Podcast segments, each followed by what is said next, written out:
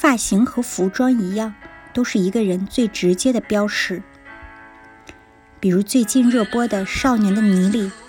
易烊千玺饰演的小混混小北，最开始的发型是把侧面两边头发剃光打薄，在头顶部扎上小辫子，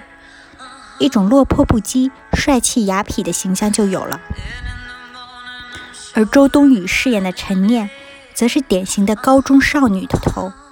薄的短发落在肩上。影片高潮部分，陈念和小北双双剃了头发，两人的寸头形象成了一种最直观的冲击力，有着明确的反骨之意。同样用发型表现反叛的还有艾伦佩姬，在她首次担当主演的《嘴对嘴》中，其饰演的街头少女就头发越来越短，到最后甚至成了光头。发型在塑造人，也在塑造着故事。《少年的你》导演曾国祥曾在采访里说过：“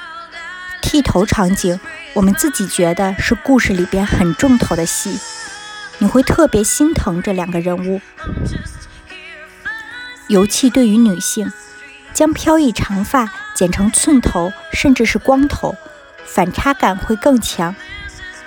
而为此做出真实牺牲的女演员，常常会由此成就一个经典角色。事实上，关于女性剃头，自古还有另一层含义，即是一种羞辱和惩戒。要知道，剃光头在中国古代本就是一种刑罚，因为身体发肤受之父母。在国外，也是很多监狱内惩罚犯人的一种不成文的附加刑，或是社会对女人道德的一种羞辱与惩罚。《西西里的美丽传说》中就有这么一段：莫妮卡·贝鲁奇饰演的女主玛莲娜，因为过于美丽，被认为是曾服侍过德军的军妓，在战后被镇上的女人们拖上街。撕碎了她的衣服，剪掉了他的头发。中国电影《驴得水》里同样如此。任素汐饰演的女老师张一曼，曾经她可以把自己的一头长发烫成卷，穿上婀娜旗袍，随着留声机音乐而翩翩起舞。但后来她被当众辱骂，被逼着剪去了一头长发。最后，心理防线彻底崩塌，疯癫地选择了自杀。头发毁了，他的主导和精神也就没了。安妮·海瑟薇在2012年电影《悲惨世界》中饰演悲惨女工方汀，为了钱不得已将一头长发卖掉。剃头后，方汀进一步陷入了绝望。而《V 字仇杀队》里，娜塔莉·波特曼饰演的女主后来被投入监狱，第一件事也是把她的头发剃掉。当然，剪掉三千烦恼丝也能获得新生。大魔王凯特·布兰切特在《疾走天堂》里饰演的复仇女神，也和男主有一场一起剃头的戏，其寓意着从此解脱。寸头或光头造型的女性都不一般，她们有的有着不输男性，甚至比男性更甚的勇气和战斗力。近年来最令人惊艳的女性寸头形象之一，当属一向冷艳的查理兹·塞隆在《疯狂的麦克斯四：狂暴之路》中的角色。他曾表示，当时剃寸头是在接到角色后突发的想法。觉得只有剃头才能把角色诠释得更到位。果然，这一造型让他看起来更不好惹，成为这部电影的最大亮点。强悍的女性角色经常也是配合着干练的发型，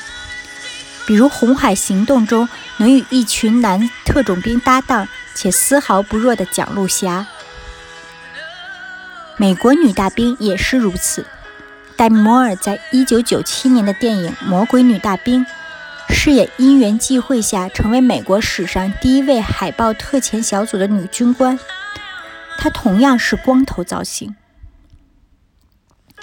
而在即将于明年初上映的惊悚片《深海异兽》中，主演克里斯汀·斯图尔特饰演的和团队去水下实验室探险的科研员也是寸头。甚至这些发型的女性，有的根本就不是普通人类。比如《死侍》里面超级酷的福音波少年弹头，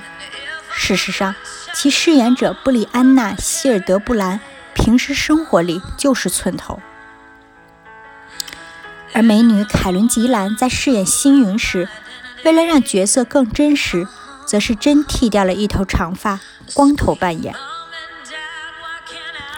同样是漫威电影中的古一法师。镜头里，他好似戴了头套或者使用了特效，但据扮演者迪尔达·斯温顿说，为了让这个角色造型看起来更逼真，他也是真的剃光了头发，这也让他的角色显得更加仙风道骨。回到正在热播的《少年的你》，一个流传颇广的故事是，男女主演剃头后。整个剧组都陪着两个演员一起剃去了头发，